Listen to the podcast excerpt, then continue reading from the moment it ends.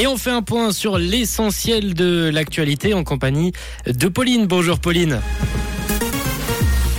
Bonjour à tous. Guy Parmelin va convoquer une table ronde sur la crise du logement. La pandémie a permis d'améliorer la numérisation dans l'éducation et de la pluie cet après-midi.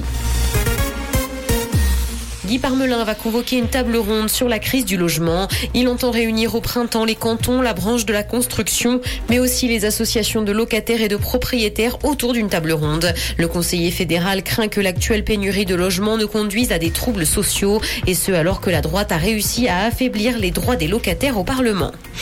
La pandémie a permis d'améliorer la numérisation dans l'éducation.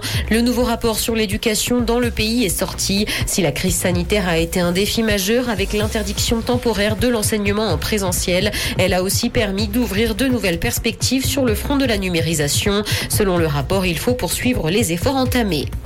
Consommation des résidus d'huile minérale sont présents dans du beurre vendu en Suisse. C'est ce que révèlent des tests effectués en laboratoire. Des substances issues de la distillation du pétrole ont été découvertes dans des plaques de beurre achetées en grande surface dans le pays. Sur 13 produits testés, 4 contenaient une concentration d'huile minérale supérieure à 22 mg par kilo. Parmi eux figurent d'ailleurs de produits bio.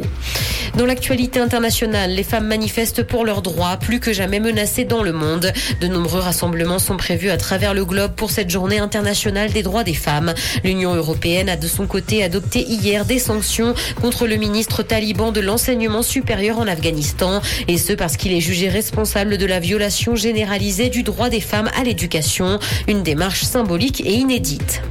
Jeu vidéo, le très attendu GTA 6 sortira plus tôt que prévu. Le jeu pourrait être lancé fin 2024, mais avec des compromis. Les précédentes rumeurs tablaient plutôt sur une sortie en 2025 au mieux. Pour permettre cette sortie plus tôt, l'éditeur du jeu pourrait cependant amputer le jeu de certains contenus. Des missions annexes pourraient par exemple être supprimées et ajoutées par la suite. Disney Plus déroule le rouge à Miley Cyrus.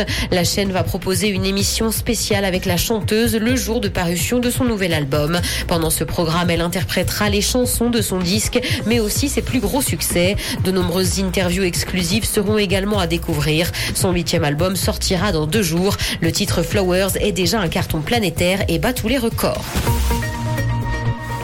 Le ciel sera couvert cet après-midi et de la pluie est attendue. Côté température, le mercure affichera 7 degrés à Nyon et Yverdon, ainsi que 8 à Lausanne et Morges. Bon après-midi à tous sur Rouge.